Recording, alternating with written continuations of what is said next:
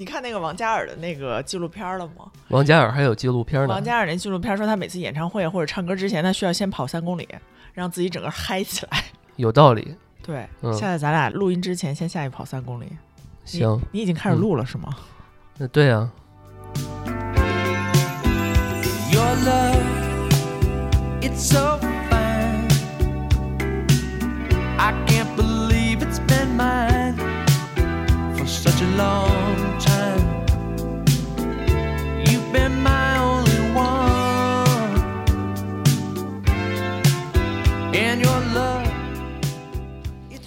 大家好，欢迎收听 Yours 有你，我是 Cecilia。我是老段。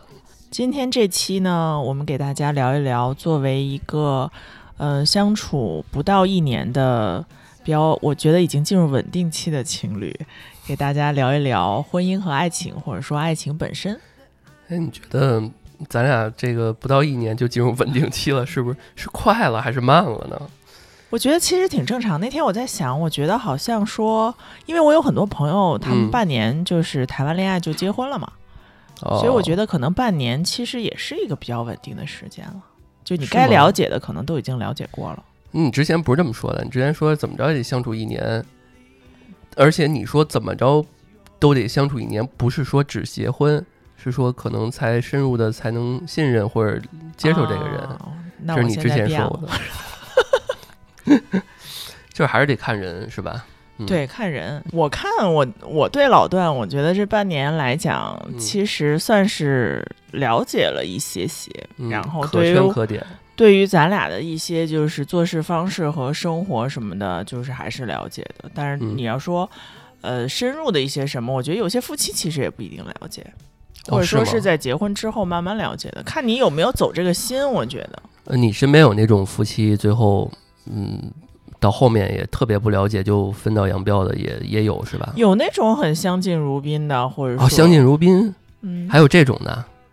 怎么着？哦这成语我用错了吗？我听着这词，我感觉我这成语用错了。我我觉得啊，就是相敬如宾，这个其实是传统的美德，对吧？如果这两个人是为了生活，比如搭伙过日子而嗯在一起的，不会觉得太见外吗。是并不是因为爱情而在一起的。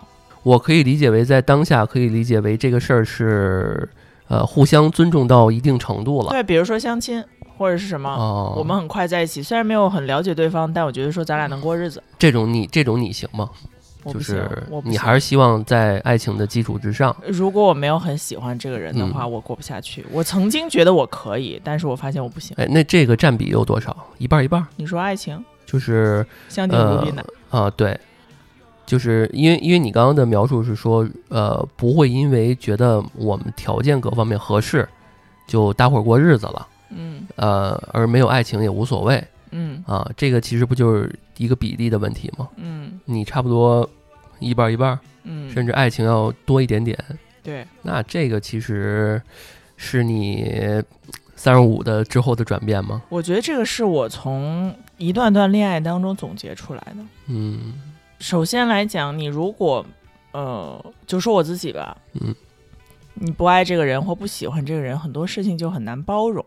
比如这个人今天没洗碗，啊、嗯，这个可能你刚刚时间长了都没法包容。不不不，这个有一个小故事，就是我现在是主只充当洗碗的这个角色，然后呢，C C 啊是属于这种，哎，我光洗碗还不行，对吧？还得这个也得弄好了，那也得弄好了。现在开始挑，开始挑我了。这是一个配套的工种，嗯听众朋友们，你们试想一下，如果你只把碗洗了，但是你桌子没擦，炉台没擦，哦垃圾没倒，那你是不是还是要另外一个人还要再去干这件事情？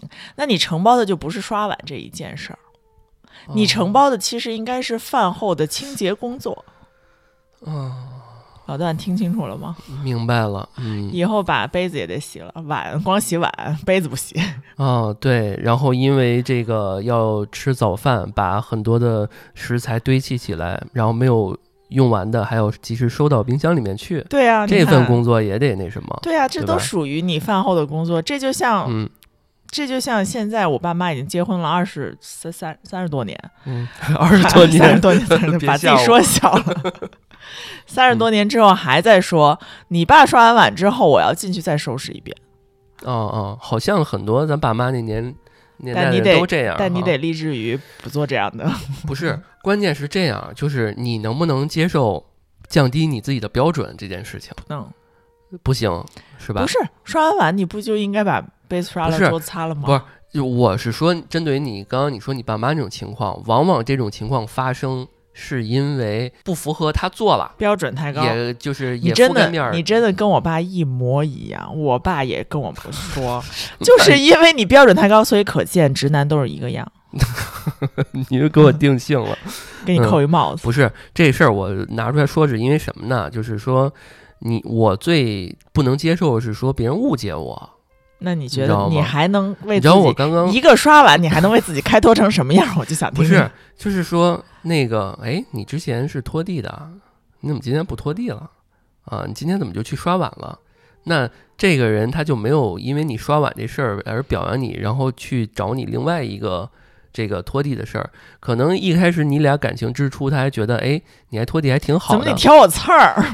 不是一开始说你，哎，你还拖拖地还挺好的，我觉得这个人手勤快，不错，嗯。然后呢，慢慢你俩时间久了，大他就会认为你这东西就是应该的，会不会有这样的想想法？然后呢，他会慢慢我会默认，会默认拖地是你的工作，啊，因为一直是你擦的，就一直是你拖地的，那我就认为拖地是你的工作。嗯，那既然你今天要刷碗的话，就请你把刷碗的工作也做好。那拖地你嗯可以跟另外一半协商，比如我刷碗的时候你擦地，那你那时候肯定会说说，哎，之前拖地不是你拖的吗？怎么你说我你怎么现在让我拖呢？你就说我现在刷碗了呀。然后咱俩这个就是你然后弄完了你肯定有说刷完碗之后吧，啊，如果你觉得你体力 OK 可以做的话，那就自己、哎那就自己擦呀。这需要什么体力吗？对吧？嗯。都有扫地机器人了，真的是洗碗还有洗碗机，你说你有什么可？嗯，是是，我是我一再强调说，C C 啊之前说说要不洗碗机用它吧，嗯，我说不用，我说我都占手了，嗯，确实是父母那一代人说这个你都已经占手了，我还得再占遍手，对吧？啊，这就是耽误时间，对啊，嗯，就是没有效率，没有最大化。对，所以爱情是什么呢？到底因为这件小事儿，爱情其实是包容，嗯，是忍耐。我觉得里面一定有忍耐。你咱们说这故事里面一点都没有包容和 一点都听不出来，就是总希望提高标准。这不是说男的女男的女的都一样，因为你俩时间接触越来越长，然后都他就会认为很多事儿就是应该这样的。当有一天他随着他体力慢慢不如之前那样了，就会怪，会不会有这种情况出现？你想想，你试想一下，咱不说这个做这事儿的态度问题，你就描述一下，等咱们七老八十的时候，洗不动碗的时候，你重新说。你说就是扫这个机器人儿嘛？对啊，那时候那时候早住养老院了，时候是不是不用吃饭了？那时候早住养老院了？对啊，对啊，这个所以你说爱情，就是说到老年人，你说他们这种咱们大街上看那种互互相搀扶的那种，很让我们羡慕那种。每次我们看到这种，不都说啊，你看他俩真好？我说真的吗？真实吗？呃，怎么可？能？我不太相信这个事儿，就怎么可能到那个岁数还能？那个时候，我觉得大家嗯都说说，哎，你们发展成为了一种亲情或者什么，其实这就是你生活上的一个伴侣。嗯你这么多年一起生活的生活上的伴侣，等到了老年之后，你可能已经习惯跟他一起商量什么事儿啊，或者怎么着，一起做嗯什么事儿啊，上公园啊，或者等等的，他会变成一个生活伴侣。嗯，而你会把爱情这件事情，可你只只是回味，但我不相信说七老八十了还有爱情，这爱情是印印在你脑子里的，你来回忆的。既然说到这儿，那你觉得多少岁之后就没有爱情了？我觉得结婚就至少三年以后，三年以后就没就啊没了。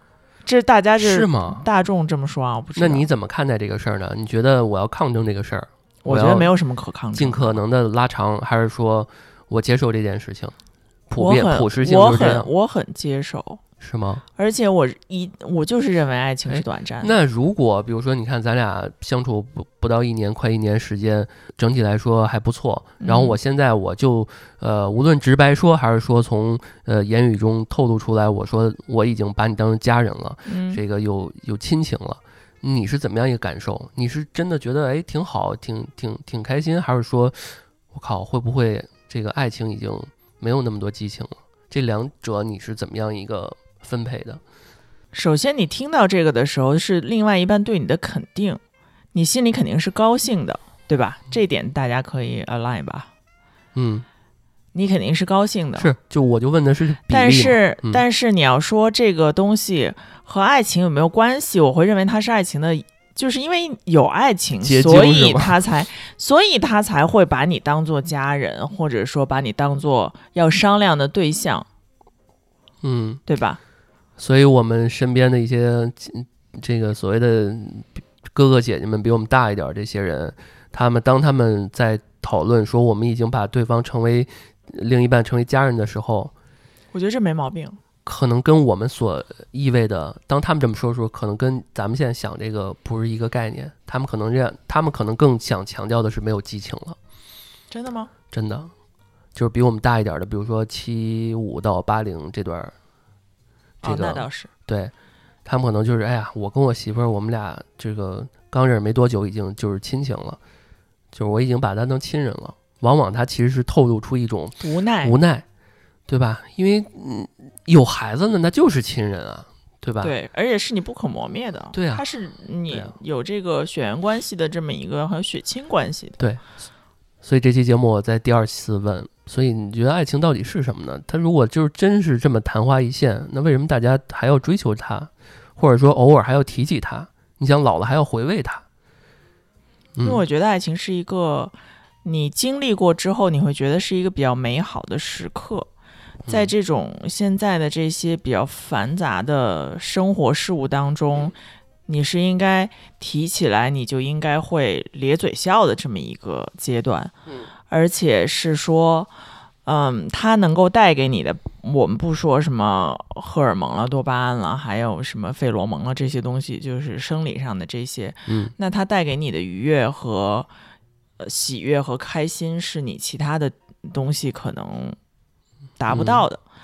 那并且你跟这个人有了一些这种爱情、爱的这种连接之后，你跟他组成家庭也好，或者说是生活伴侣也好，你才会比较的，嗯，怎么说呢？就是认同，或者说你们俩才能够比较的能够一致的往下走吧。你说，如果这个人连喜欢也不喜欢你，他怎么可能跟你商量一些事情呢？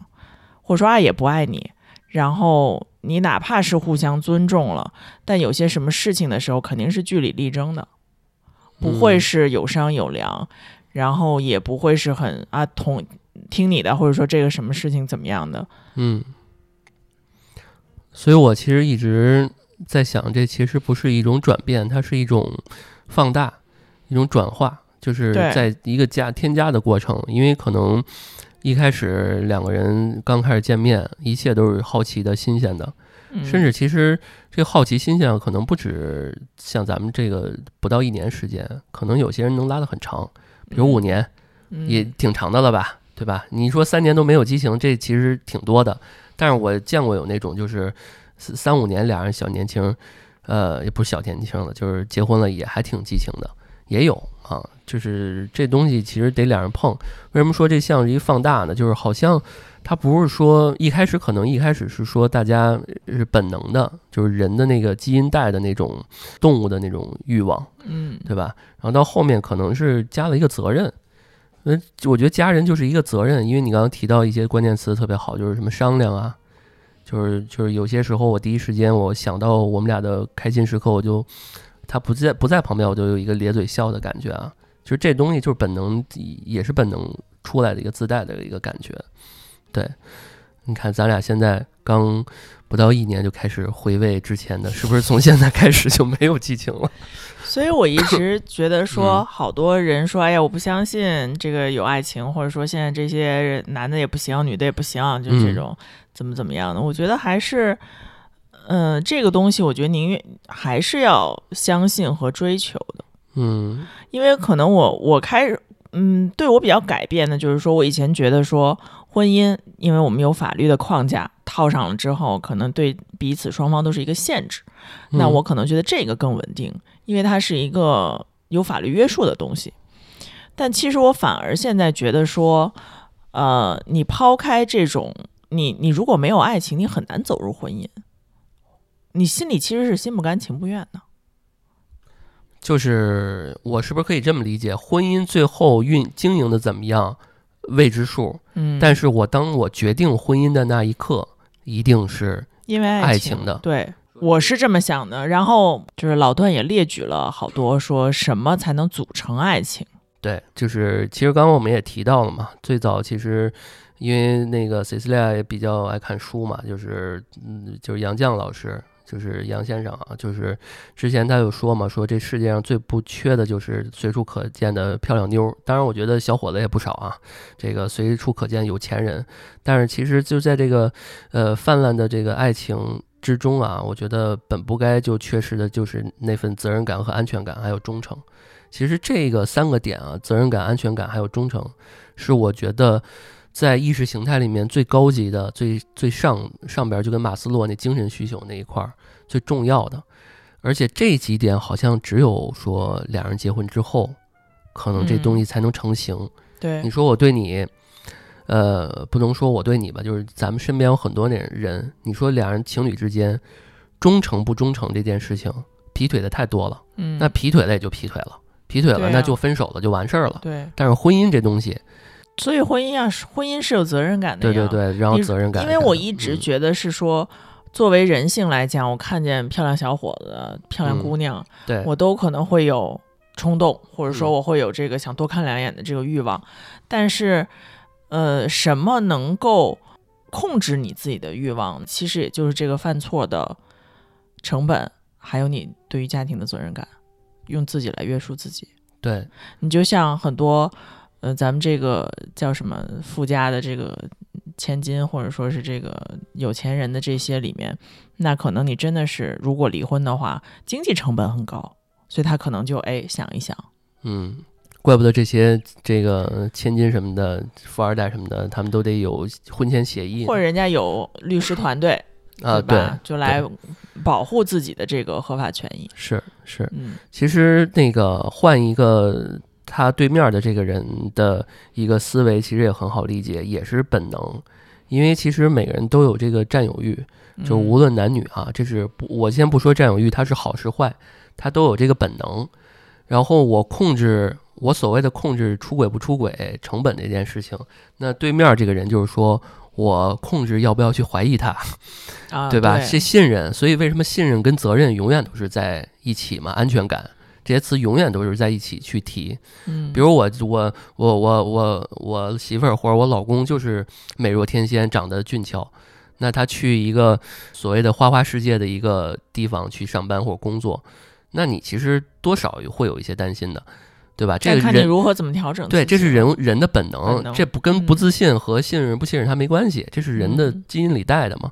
那所以就看你怎么去考虑这件事情了，对吧？嗯嗯，所以这个倒有比较平衡啊。我担心我或者我控制我出不出轨，然后另外一个人是我控制要不要考虑他会不会背叛我啊。嗯所以这其实是这个嗯上帝发明人其实就是有这么一个平衡感，挺好。嗯，那说到刚刚你说什么富二代什么的，那既然列举了一些，那我们就挨个来可以顺一顺这些点。第一点就很基础的就是物质。你觉得在进入爱情之前，这个物质你是怎么看？因为之前我们其实咱俩没录节目啊，但是聊过，呃，好好像聊过消费观的事儿，对，对吧？这个怎么怎么看？可以简单再提一提。就其实对于物质来讲，我觉得说你两个人可能在共同的消费体系下，或者说你们俩的消费的程度差不多，你比较容易能够促成爱情。那比如说一个富家千金，或者说一个这个富富二代的这个公子哥儿，或者红三代等等的这种，那看上一个扫地小妹，或者说这个就是王子跟灰姑娘的故事，我觉得在现实生活当中是很难发生的。首先，他们的物质生活和物质标准是不一样的。你说怎么可能？这个扫地的这个人儿，或者说咱咱没有对对这个这个扫地工作者有什么偏见啊？就是打个比方，就你说这灰姑娘再美若天仙，你说他会注意到这个人吗？很难吧？这个我其实特别同意，就是我也有呃感同身受这种感觉，就是说，他之所以成为童话，他就是个童话而已，它就是童话。对，我一直觉得是说嗯我的恋爱观和就是对于感情的这些想象，在二十多岁的时候的那个感觉，都是因为我那时候看嗯台湾偶像剧太多了。啊就是你把这东西神化了，已经，然后感觉高年级的人看你一眼，然后或者说你喜欢的人看你一眼，你就哇塞，就是心里演上电视剧了，啊就是对对吧？？已经想好跟他结婚，孩子长什么样了，就是那种，就是已经 演上电视剧了。我就说，就是被这些东西嗯侵入的太深。但是你现在再看看九零后和零零后，他们看的是什么？小时候可能看的不是咱们这些。如果人家要是看《甄嬛传》长大的，那从小就会拿捏。啊，对，就是《甄嬛传》长大的不就是九零后吗？对，就是吧？他们咱们那一代过后，好像就没有那么多台湾偶像剧在大陆演了吧？不过想想还真是啊，你看我们这一代是看什么那个流星花园》流星花园哦，国内的有那个《武林外传》是吧？啊，是吧？这但那些是喜剧，不是爱恋爱情所以我们八零后这帮人其实相对来说是比较佛的，也是比较惨的一代嗯啊、苦中作作乐也没有嗯太多。但是你看九零这一代看甄嬛是长大的，嗯他们是他们最卷的、最会拿捏的，也是现在九零这一代是最在职场上最猛的。现在这一代，嗯所以所以说这些文化侵袭 对对我们的影响其实挺大的。嗯嗯，什么时代播什么样的一个剧，给我们样什么样的一个影响什么的。那你具体说说你你觉得物质这一块儿，你刚才表明了一个场景啊，就是说实力特别悬殊的，在真的比说较难，是比较难的。嗯呃，那你就是咱不说别的吧，就是说咱不说咱俩，就说如果给我们的听众们一些建议什么的，哪种情况你觉得就算了，就及时打住，就别谈了。实力这种，嗯，你你你想想这个，因为因为有些时候，比如说咱们不是最近看那个他是谁吗？对吧？如果我在一文化宫或者一个剧院，然后一个公子哥，我就是一普通大学生，对吧？他看上我了，我这时候得稍微掂量掂量，他到底看上我的是是？看上你了还是想杀你？还是想杀我，还是说嗯这个要什么别有所图哈？就是要猥亵我啊什么的这种，嗯首先来讲，在爱情里，或者是在婚姻里，或者在亲密关系里，都嗯是一个。我觉得说等价交换好像有点太功利了，但是就是你要分析一下对方喜欢你的到底是什么，因为我们逃不开的无非就是这些外貌，嗯对吧？然后那个家庭条件、嗯，谈吐、确实这都性格特，点，嗯然后加上这些，那你有一二三四五，你比如说你有五项答的是优，那对方这五项全是差，或者全是中，他特看他特喜欢你，就像这种公子哥看上大学生了，那你就得掂量掂量到底是什么情况，是不是别有所图啊？嗯那当你比如说我有三项优，对方有两项优，或者说你有三项，他有三项，那其实你们俩就是差不多的情况。哦势均力敌，甚至臭味相同也挺好，就是啊之类的、嗯。这种话吧，咱们我觉得古话都没错，嗯。然后，所以大概率大家就得掂量掂量。当你觉得说对方有某一些很突出的时候，比如说他大老板特能给我买东西，那你嗯。可能就要接受大老板有俩或者仨的情儿。你这价值观不对啊。但是我我可能被被骂了这句话，但是但就是话糙理不糙吧，啊，是这么个理儿。吧？嗯，这话都出来了，天对！，所以这个其实特别典型。呃，物质这一块儿，大家得看重的是，呃，我们还是更建议说大家势均力敌，对吧？就是门当户对这个词儿，不是说传到现在还能继续这么聊，就是因为它有它的道理。嗯，现在其实我我觉得，当我们在讨论一些问题的时候，偶尔带出一些老话，是不是证明我们老了？我们本来就老呀，是吧？我们在这个圈里还不爹味儿？爹味儿、妈味儿 特别重啊，慢慢的。对，嗯因为我你想听众群现在可能九零后、零零后，对吧？对我昨天八零后不多，我昨天在我们那个台跟主播聊的时候还说呢，其中有一个零零后的主播，嗯，然后呢做的节目还不错，然后呢当他的流量上来的时候，发现他最新的几期节目开始爹味儿十足了。就是当一个人他这个流量曝光的更多的时候，其实他很难做自己，他得迎合社会，迎合一些东西来进行一些说教。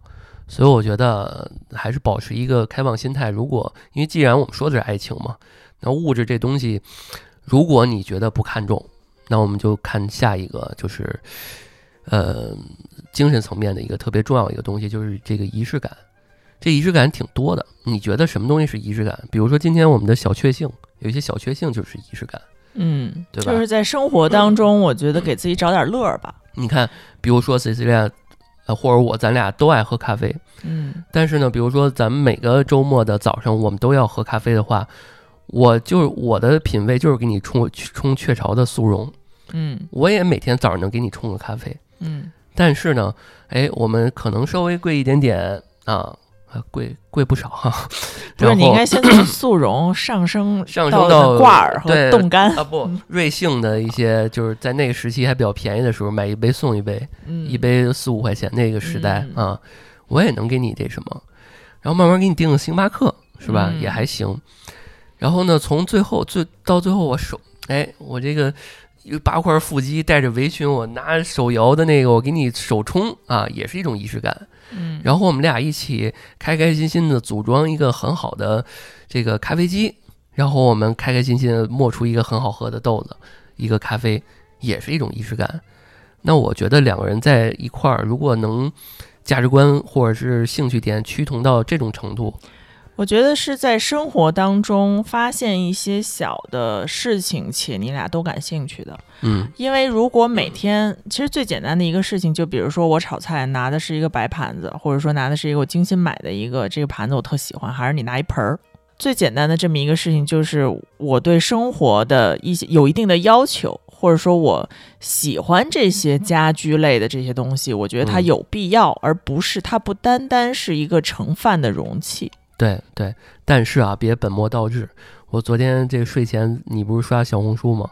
我在旁边刷抖音看，呃，刷了一条，我就看了一条，是呃某小红书网红，然后嗯真实的生活状态，就是地上全是瓜子儿，然后那就是他拍的都是特别美的那些啊，什么妆容，啊，然后地下全是瓜子皮儿什么的，就是巨脏巨乱什么的，这就本末倒置了，就是为了嗯追求一种这个 ins 风，这也是我觉得现在的互联网给你推流啊，或者什么都嗯是流量为重，流量为王。嗯那其实很多东西我不想看这个，你就硬得让我看，我也看不到我想看的其他东西。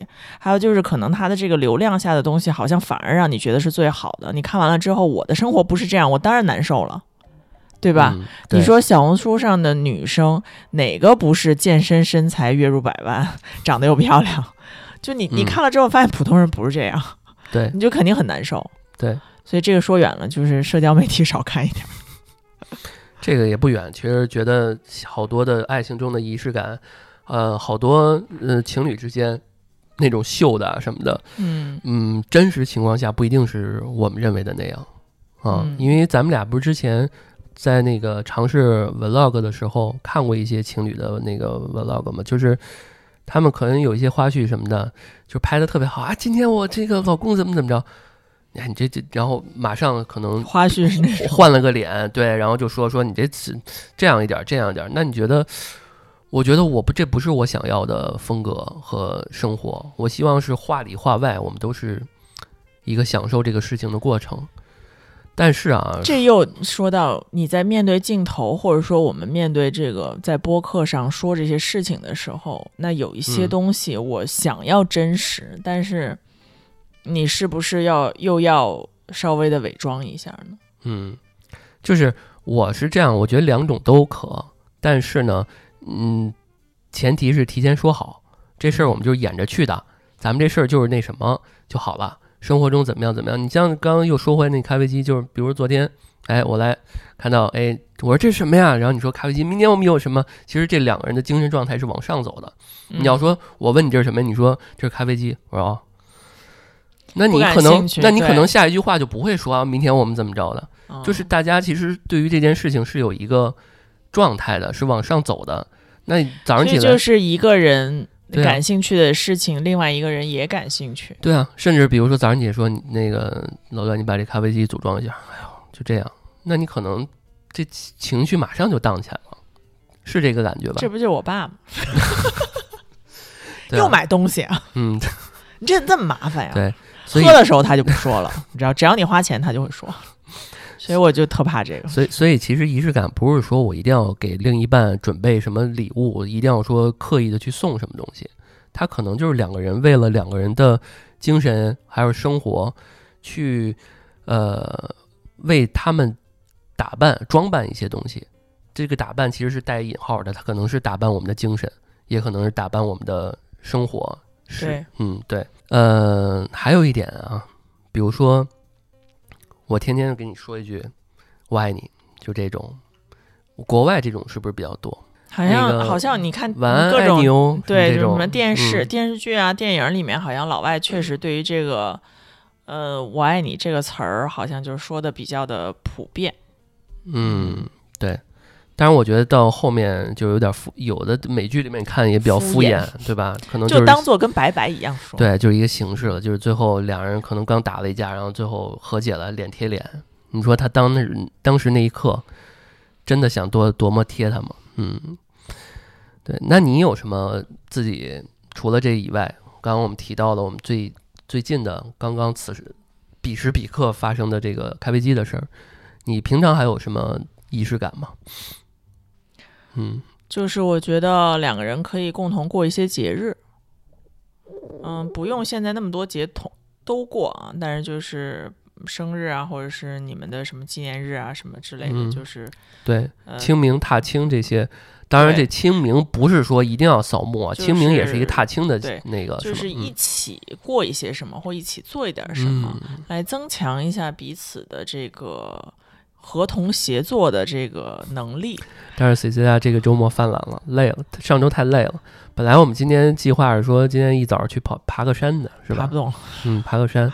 其实有些时候我们我俩不属于那种周末一定要在家待着那种，呃，有剧的时候以看个剧，然后吃饭的时候我们也要精致摆盘，然后去看个剧什么的，呃，让整个生活充实起来。但是平常不在家待的时候，我们都会出去比如说探个店啊、拔个草什么的。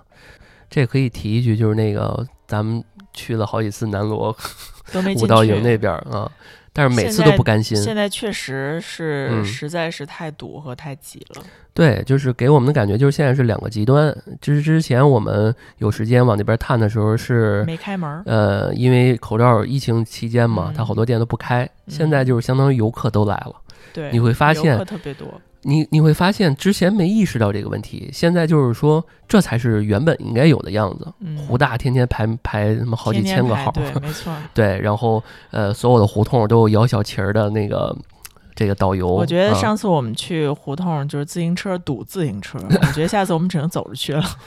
嗯，对。其实那天我觉得，如果咱俩要是忍了，就把自行车放那儿啊、因为你是拿着自行车因，为我骑的是我自己的自行车，对我没法把自行车锁在。所以如果要是咱俩骑的共享，可能咱俩就往那个南锣冲了那啊。我不，你也 不，可能我冲不了。嗯，听众朋友们，你们多久都没有见过，就是你望去那一片街里，你看不见地砖，你只能看见，看见你只能看见头。对，全是钱，全是小脑袋，嗯。因为我记得没有疫情的时候，南锣也没有这么多人。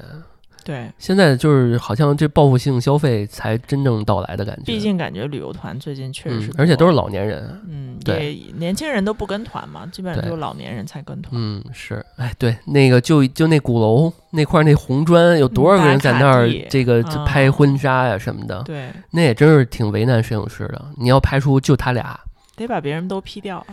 嗯，有些这个这个角度他还可以拍不到别人，其实挺难的。嗯啊，，因为他们摄影师是专专门知道该怎么拍，哪块儿是能能那能拍到你也给我拍去吧。可以啊，可以啊，嗯，就是就是一堆人，其实咱们有些时候拍照不就是这种感觉吗？就是人很多，但是你这个构图你得拍出就你的感觉，嗯，这其实挺难的，嗯，仪式感这个事儿，我觉得。嗯，我自己其实有一个仪式感，就是我当然这跟感情方面也有点儿关系，没有直接关系，就是我会经常，你说它是焦虑而导致的也可以，你说是想换一换感觉也是这样，就是我会经常换一些绿植，换一些家里家庭的这种布局什么的，嗯。这样会让自己心情会好一点儿。而且有些时候家里可能不太脏，我就刻意的这天我就是想收拾东西，收拾屋子，这儿弄那儿弄弄，然后最后弄好了，那也是我焦虑的一种表现。嗯，所以有些时候这个一体就是两面，就是你很高兴的时候，很不高兴的时候，可能干的是同一件事儿。这就跟我以前不高兴擦地是一样。嗯，对，就是有一些剧里面不是说不高兴时候是高兴和不高兴都是狂吃暴吃嘛，啊，就是，垃圾食品什么的嗯啊，都是一体两面的。然后呢，在最后嘛，我们说说这个刚刚提到几个点吧，就是那个安全感这个事儿，我觉得在爱上升一下。在爱情里的安全感，其实也是源于你对于对方的信任嗯和你们俩能够相互理解。那信任再往里就是说一步，也就是说你们俩的沟通频率，或者说你们深度的沟通会，就是沟通的效率会比较高。有什么事儿能够说明白？就我说什么，你能不用那么费劲的去理解？对，其实你像我们做播客，也嗯是我们每个星期可能一个深入沟通的过程。平时，因为我看我听过另外一些情侣的播客啊，比如人家有一个，我今天刚听的是人家是异国恋，他就说平时你在微信上聊天呢，其实聊的只是一些生活琐事，我们聊不了什么深入的东西，对吧？嗯那你天天都聊生活琐事，问你吃了吗？干嘛之后你就皮他了，对不对？但是这个其实有个问题啊，比如说就咱俩，嗯你更倾向于哪种？就是现在其实，比如说每天，我是实实在在的到一些点儿，我也确实就想问你干嘛呢？吃了吗？嗯啊，睡了吗？累不累？工作呢？就是我我我觉得说互相 OK 的吗？我觉得互相能聊天的频率是说，嗯，你互相能够找到对方。然后，如果你有什么事儿的话，可以先把这个事儿说一说，然后你再说是，嗯，就是你是不会那种，就是说，如果对方这一段是这个大几个小时，比如说四五个小时一直给，我发信息，呃，没吐呃就没话说，没什么没想跟你说，话，发表啊情。就就不说就没有问题。我也觉得没说不说没问题，啊这这因为大家在上班。对如果上班的话，像比较闲的啊，闲的时候摸鱼的时候，你多聊两句，我觉得没啥问题。但如果你忙着，对方一直给你发，那你首先因为这是 priority，你可能想先回，但是呢，因为你在忙着，你又没有什么脑子想这件事情，嗯，但你又不能回得很敷衍。你知道，像老段这种人吧，就特别细腻，就是你如果回得很敷衍，他就知道。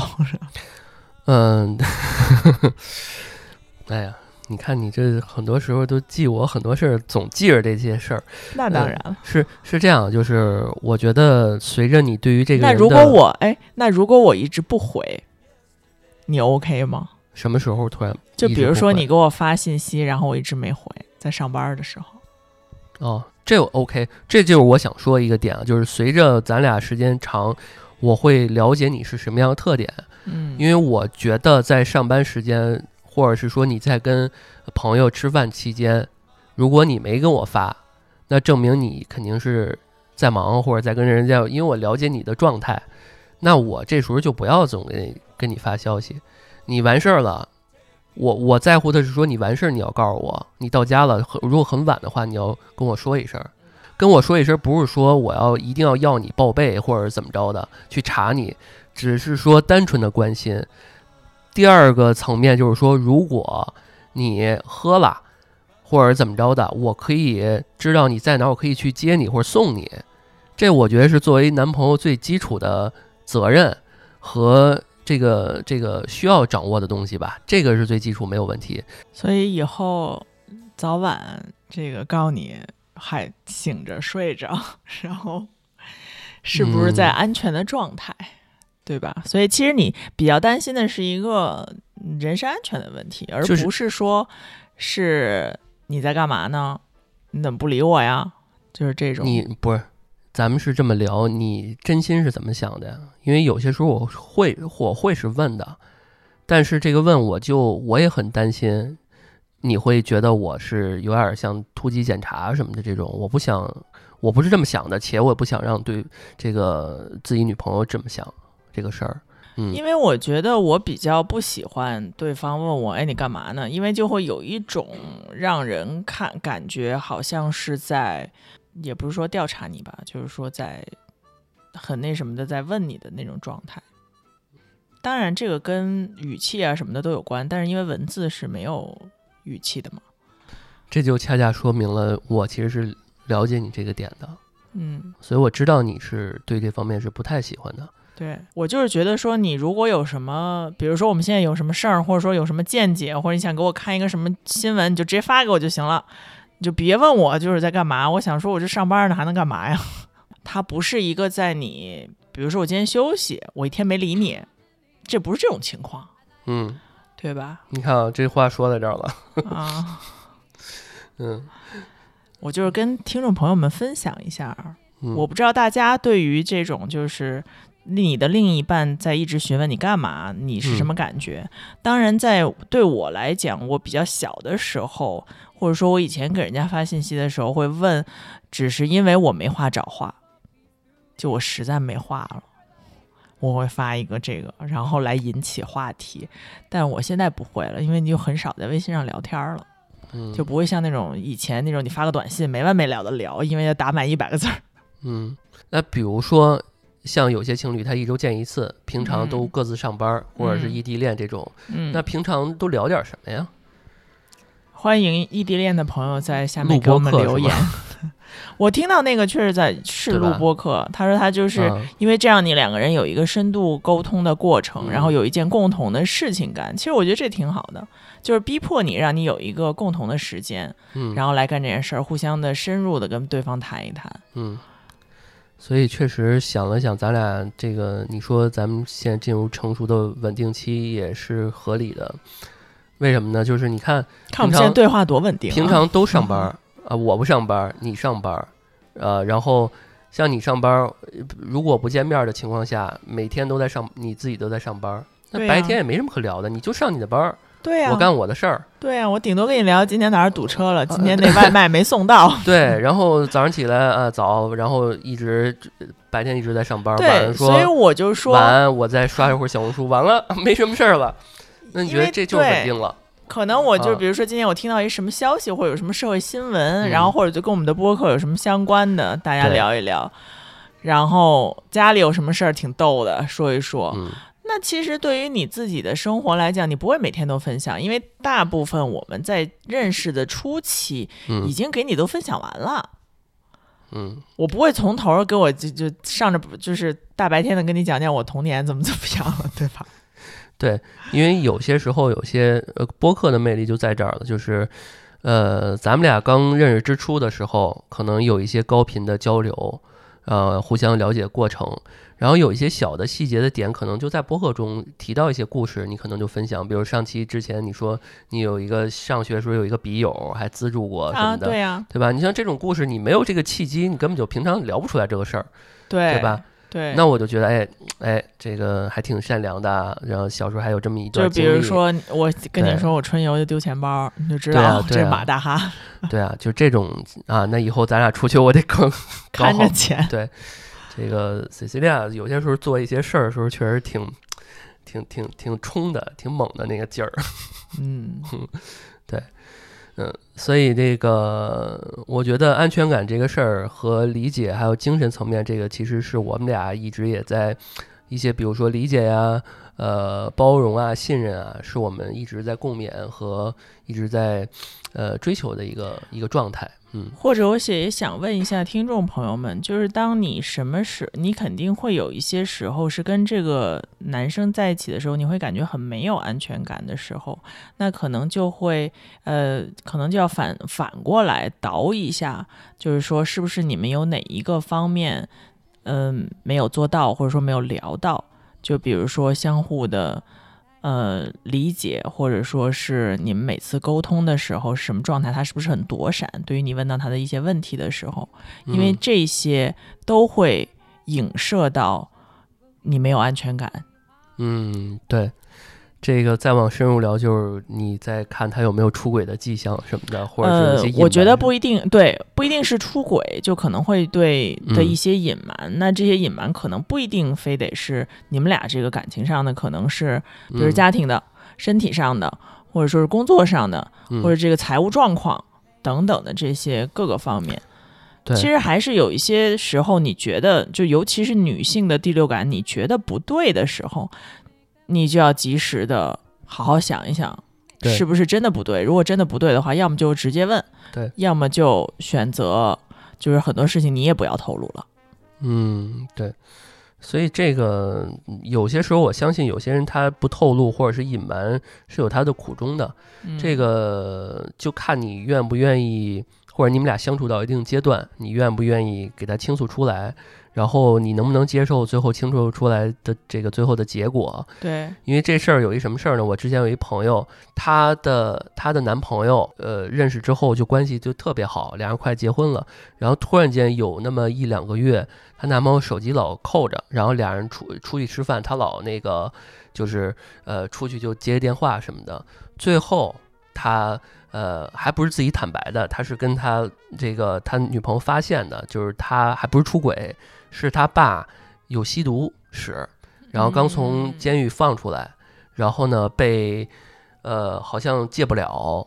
然后就又又又又被人打，就是因为这东西就跟那个所谓的那个不良的那嗯黄些赌毒都是连着的感觉只然后最后好像被人打死了啊。啊，就这人就死了，所以这个哦呃要赔偿，然后家里还欠了好多债。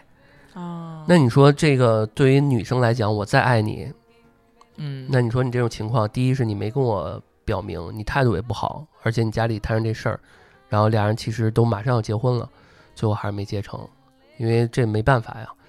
呃，怎么说呢？这就是一悲伤故事，但是我也不觉得说男生跟他坦白了，最后就能再好好在一起。但是遇到这种情况下，呃，能结婚了，肯定你们俩在一起很多时时间了。那这种什么对于女生来讲是个大坑大雷的这种事儿，嗯很大的事儿，我觉得你还是无论男女生啊还是有必要告诉对方的嗯，啊，能不能接受让对方去承受这个事情？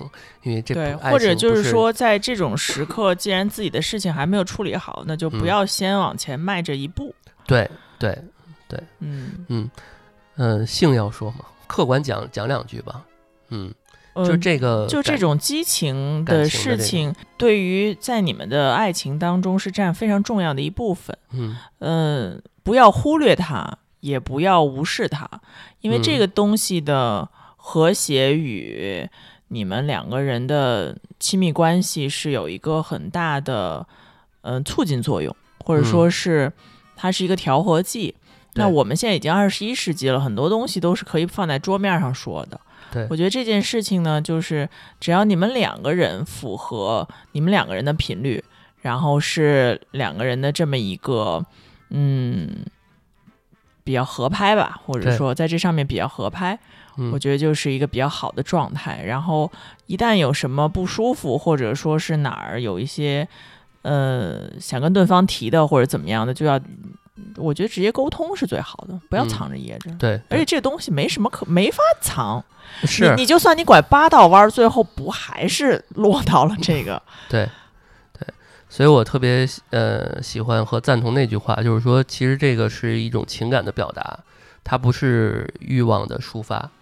呃，嗯其实它是情到自然，就是它就到那个嗯阶段该发生的事儿，它是一个很自然的事儿。因为嗯我曾经一度也认为这个东西不是很重要，嗯，我甚至可能觉得说，如果不行的话，因为你看这个人还是要看哦，就想说就是说，哎，比如说看品德呀，对吧？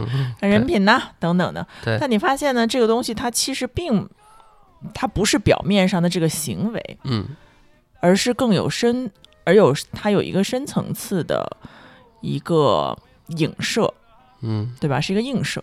我我刚开始说这事儿要不要谈，是因为，呃，是平台审核高抬贵手啊，就是现在二十一世纪确实不要再封建的那种谈性色变那个时代了，尤其是今天我们谈的这个话题嘛，呃，既然我们俩都赞同说爱情其实是呃必需品，对吧？尤尤其是针对于说在下一个阶段走向婚姻之前，而且我觉得这个东西它不嗯是说，呃，我刚开始有了，我平淡之后我就可以没有了。我觉得它嗯是你你的沟通与交流和理解，是你在每天你们两个人过日子当中都会需要碰到的，都会嗯需要解决的问题。对，嗯，大家可以有时间去测一下那个爱的几种语言，它有点像那个 MBTI 的那个测，那个那个那个测出你是什么人格那种。嗯然后你能看到你和你的伴侣是不是在同一个维度之上，就是你们俩对于爱的语言是什么？那这样就可以更多的沟通和交流。有一些人说，比如说是 quality time，就是你要一起陪伴，嗯，然后有一些可能是 service，嗯就是说你你接我送我等等的这种，哦他会能测得出来，大家可以去搜一下。这个还挺好的，回头找一下可以放在嗯，找能找着是吧？找找看能找着的话，我们就放在那个简介里边嘛，嗯大家去搜一搜，嗯，嗯，也行，嗯，行，那这期节目那就感谢大家收听这一期的 Yours 有你。欢迎听众们把你对爱情的理解放在下方的评论栏。嗯，如果有任何的问题，也可以通过邮件联系我们。好，谢谢大家，谢谢大家，拜我拜们，下期再见。拜拜。